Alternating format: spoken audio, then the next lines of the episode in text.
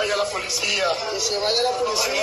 Ecuatoriano, se acabó el tiempo en el que los condenados por narcotráfico, sicariato y el crimen organizado le dictaban al gobierno de turno qué hacer. He dado disposiciones claras y precisas a los mandos militares y policiales para que intervengan en el control de las cárceles. Acabo de firmar el decreto de estado de excepción para que las Fuerzas Armadas tengan todo el respaldo. Era 9 de enero cuando, tras la toma en directo de uno de los principales canales de televisión de Ecuador por un grupo armado, el presidente de Ecuador, Daniel Novoa, decretaba el estado de emergencia en el país. Este hecho fue la gota que colmó el vaso tras meses de extrema violencia e inseguridad en Ecuador. Ha pasado casi un mes de aquello y ahora el gobierno anuncia un referéndum para el próximo 21 de abril, donde el tema principal será la seguridad, si dar o no más poder al ejército para acabar con el crimen organizado y la extradición de connacionales, entre otras cosas. Daniel Pontón, experto en análisis en violencia y seguridad en Ecuador, nos da más detalles. De las 20 preguntas se quedaron en 10 donde se tratan varios temas de seguridad, elevación de penas, el tema de la extradición y algunas cosas más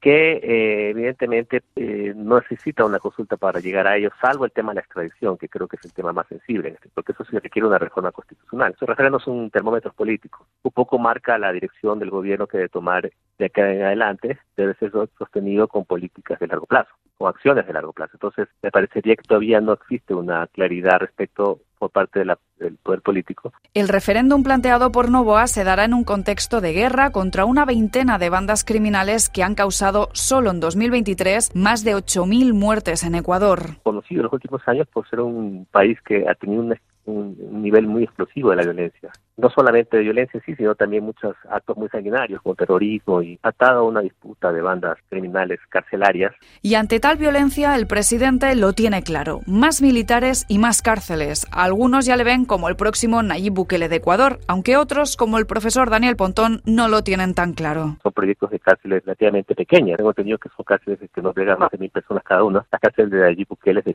más de 40 mil personas. Si suman las dos cárceles que ha prometido, nos sumará más de 2.000 o 3.000 personas. Ni de lejos es una mega cárcel al lado de la del gobernador, ¿no? Ecuador también ha tenido ya construcción de megacárceles, Correa las creó y no fue una buena experiencia para el caso del Ecuador, porque ahí se originó otra parte del problema actual. Los resultados del referéndum se sabrán el próximo 5 de junio. Mientras tanto, desde que el país entró en estado de emergencia, se han detenido ya a más de 7.500 personas y se han confiscado 50 toneladas de droga.